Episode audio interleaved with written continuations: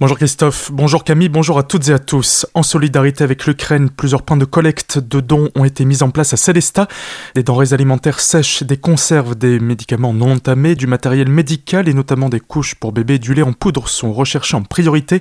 Les précisions d'Edouard Faller, président des vitrines de Célestat. J'ai contacté l'ambulance Madère puisque lui a déjà organisé tout ce qui est regroupement, l'association des enfants de Tchernobyl éthique, tout en carton. Et ensuite, c'est acheminé jusqu'en Ukraine par le commissaire européen donc c'est hyper sécurisé pour que ça arrive au bon endroit au bon moment. Il y a différents points de collecte à Célesta. Nous, on a un point de collecte chez nous à la maison, aux deux rue Jacques Price. Là, vous pouvez emmener, j'allais dire, 7 jours sur 7 et nuit et jour. On a une palette devant la maison. Quand on est là, on rentre les cartons, on les trie. Des propos recueillis par Solène Martin. Il est également possible de déposer des dons directement aux ambulances Madère, aux 10 rues de Waldkirch ou encore au bar Le Tigre.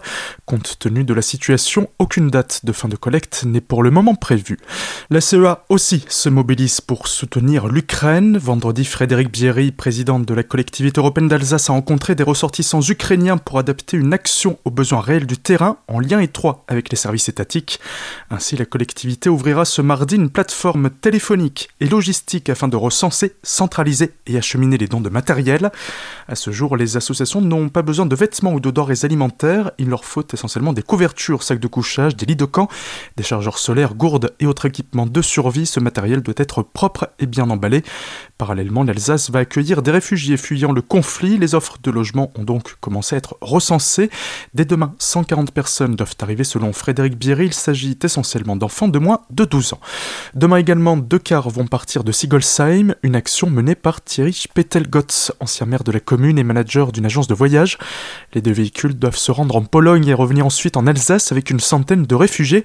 Afin de ne pas faire l'aller à vide, les cars emporteront avec eux du matériel. Il est possible de déposer des dons jusqu'à ce soir à l'agence TS Loisirs, c'est au 10 rue de la Première Armée à Sigolsheim.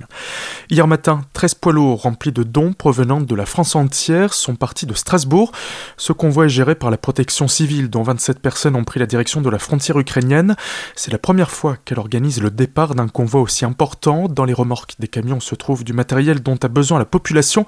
Strasbourg, où près de 1500 personnes se sont rassemblées samedi après-midi devant le consulat général de Russie afin de protester contre l'invasion lancée par Vladimir Poutine.